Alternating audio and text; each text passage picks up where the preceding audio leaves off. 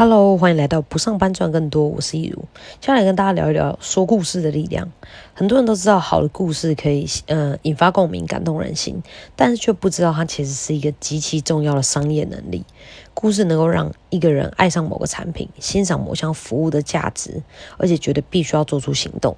所以在今天的节目呢，我就会跟你们分享如何运用故事行销，有效的达成沟通目的，把产品交到消费者手上来提高业绩。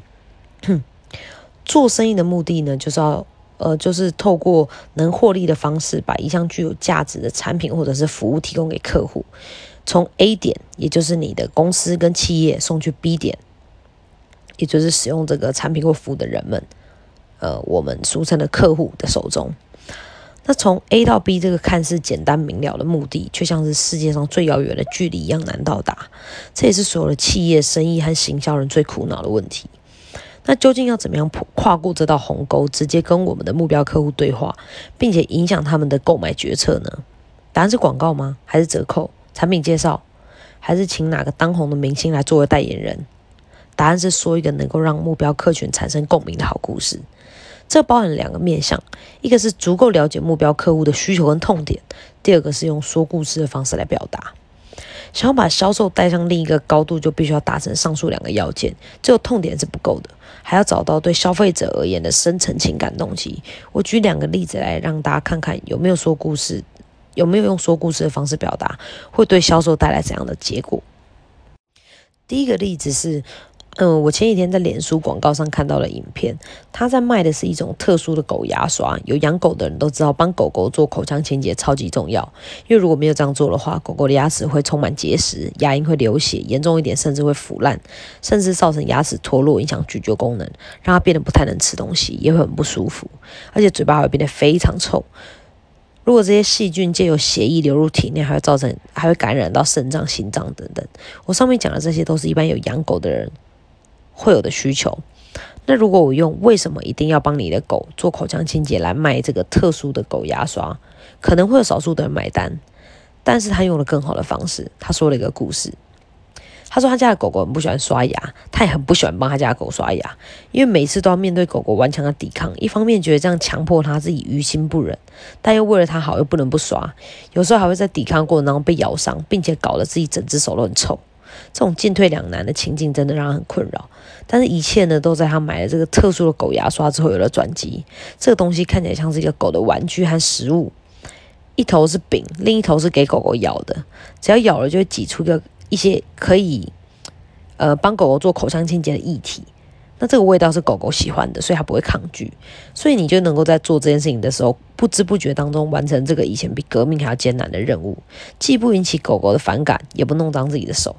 帮狗狗刷牙再也不是一件令人痛苦的事了，而且在他使用了七天之后，他家的狗原本都是结石的口腔变得干净，牙齿也变白了，嘴巴也不那么臭了。这真的是养狗的一大福音。如果你有养狗，也不知道该怎么解决狗狗不爱刷牙的困扰的话，你是不是会立马买一个？我没养狗，看了都很想买了。这就是说故事的力量。那我再举另一个例子，有谁不知道胖子的需求是瘦身？那既然我们都知道。那为什么销售瘦身产品给一个肉眼看得出有瘦身需求的胖子这么困难呢？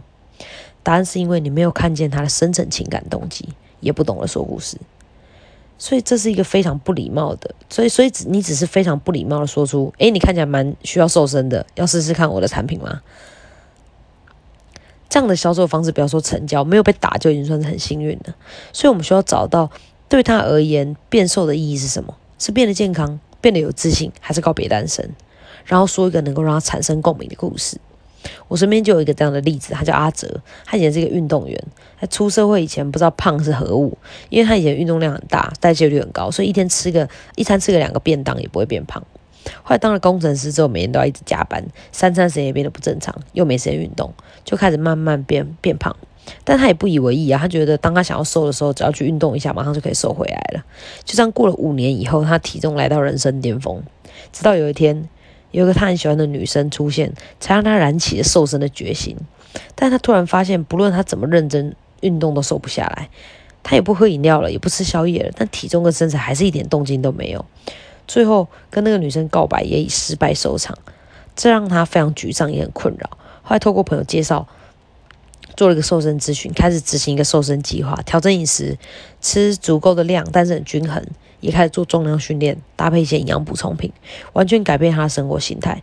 据他的说法是，比以前那种节食瘦身的方式简单而且有效太多了。每天都吃很多，但他越来越瘦。大约半年之后，他的身材变得比学生时期还在当运动员的时候还要好，看起来也年轻了很多。过了不久，就听说他跟一个小他十岁的漂亮小妹妹在交往。直接从一个肥仔卤蛇工程师变成人生胜利组。如果一个也目前也有求偶需求的胖胖的仔仔的男生听到这个故事，不会立马去求咨询，问他是用哪一哪一个方式瘦身的，然后瘦下来以后介绍女朋友吗？肯定是会的嘛。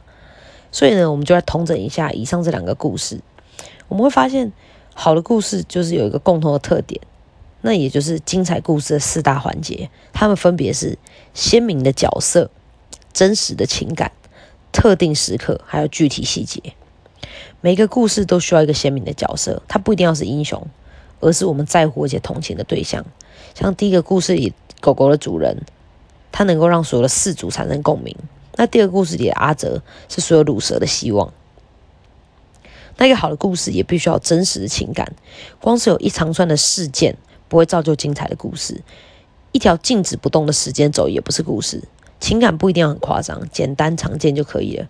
例如帮狗狗解压的时候拉扯的痛苦，或者是瘦身无效告白失败的沮丧跟失落。再来就是精彩的故事的第三个环节是特定时刻，在空间跟时间或者是情境当中的特定一个点，把故事放在一个方便凑近看的位置，聚焦在局部特写。最后的细节中，是运用描述性质的细节和图像来创造出一个世界，把目标客户吸引进来，并且让他们觉得自己的生活跟那个世界有点相似。如果你说的说，如果你说故事的对象有养是有养狗的人，可以运用的细节就是四组能够体会的画面，例如帮狗狗清洁口腔的难处。细节运用的越多，观众就越能够感受到你有多了解他们。善用上面讲的四大环节，就可以在让你在几分钟之内感动人心，说服任何人做成任何事。那最后来总结一下今天的内容：好故事呢，就像一座桥梁一样，只要你学会了造桥，就没有到不了的地方。想要提升销售额，或者是跨过企业跟客户之间的鸿沟，把产品或服务交到消费者手中，关键就是说一个能让目标客群产生共鸣的好故事。这包含两个面向。一是足够了解目标客户的需求跟痛点，二就是用说故事的方式来表达。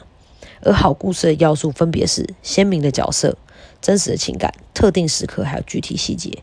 希望今天的分享，今天今天分享的故事形象能够帮你们更的销售更上一层楼。那今天的节目就差不多到这边喽，希望今天的内容对你们有帮助。如果你还想了解其他行销策略，还有不上班赚更多、更把自己活好的秘密，欢迎按下订阅。我们下期节目再见喽，拜拜。